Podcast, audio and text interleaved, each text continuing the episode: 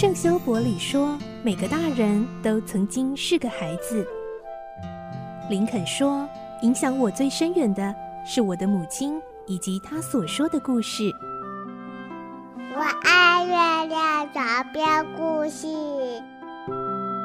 晚安，月亮床边故事。小青姐姐邀请每一位大孩子、小孩子一起听故事，不管多忙，也要和你一起听故事。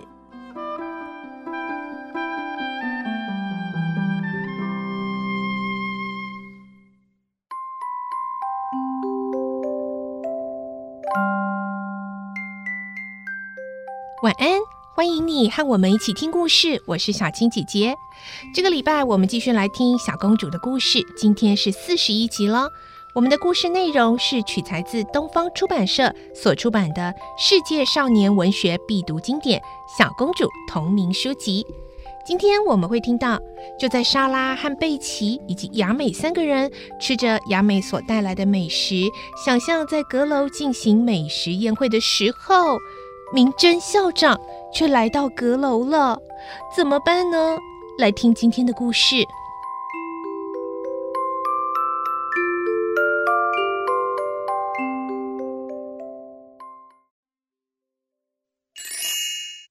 小公主四十一集，幻想破灭。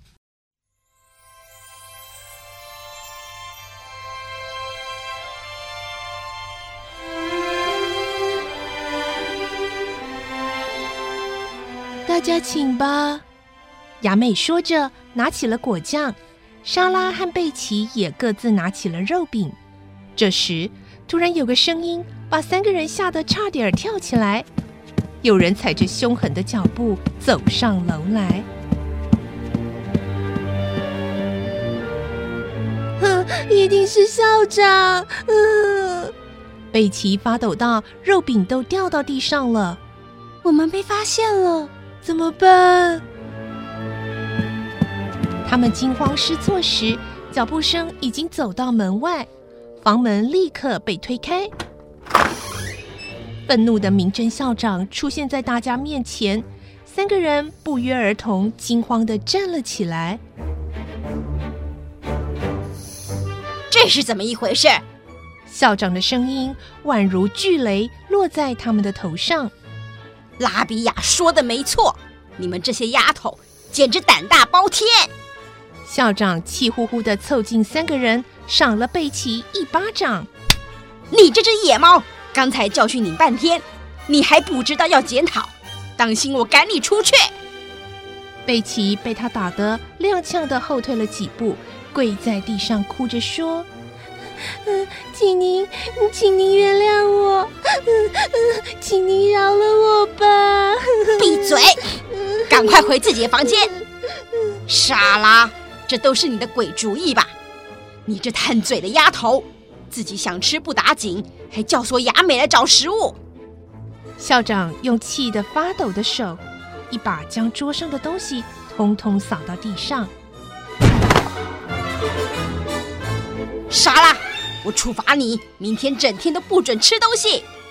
莎拉不作声，两只眼睛只盯着校长。校长，请您原谅我们，都是我不对，是我发起这个宴会游戏，不关莎拉小姐的事。雅美说：“闭嘴，这不关你的事。”校长大喝一声，又接着骂：“莎拉，你瞪我干嘛？”你不觉得自己做错了事情吗？还不赶快认错道歉！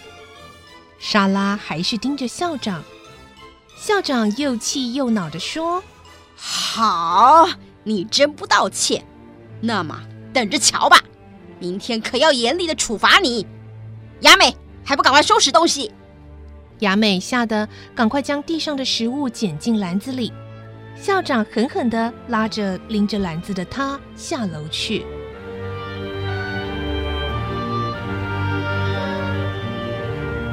莎拉像化石般的站立，梦幻转瞬消失，火炉里的纸屑已成灰烬，桌上的装饰散落了满地，宴会散了，客人也没了，现在又成了巴士底监狱和囚犯。莎拉颓然倒在冰冷坚硬的床铺上，喃喃自语着：“如果火炉里生着炭火，该有多好！如果火炉前有一张漂亮的餐桌，桌上摆满又热又好吃的食物，该有多好！如果这是一张柔软的弹簧床，床上有又厚又暖的被子和枕头。”该有多好啊！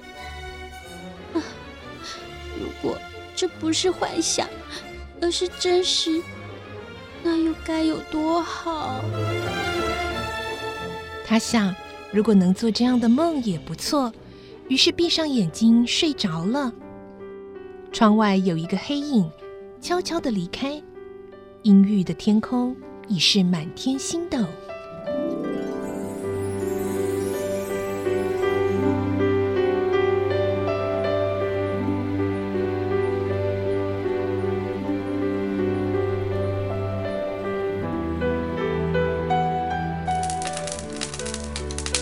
莎拉不知睡了多久，在朦胧中似乎听见啪嗒一声，他以为这大概是风吹动天窗的声音，所以就不想理它，只顾继续睡下去。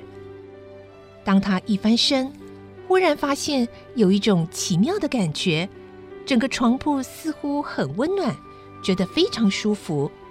他用手摸了摸，仿佛摸到了又厚又软的毛毯，在那上面。好像还有一条羽毛被。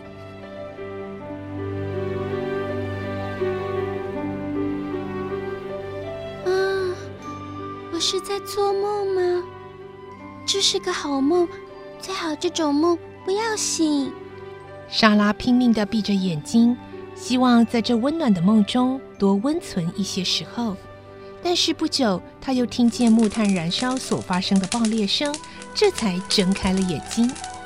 莎拉的眼睛虽然睁开了，但她以为还在梦中。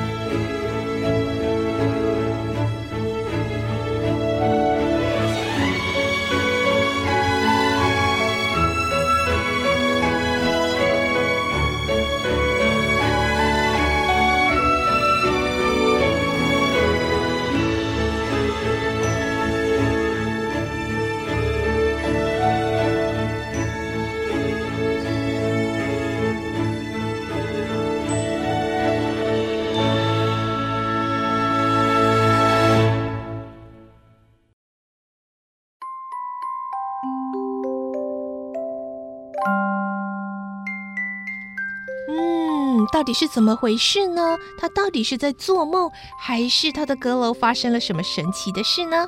明天我们接着就来听，在阁楼真的发生了奇迹哦。明天再继续来听小公主的故事。我是小青姐姐，祝你有个好梦，晚安，拜拜。小朋友要睡觉了，晚安。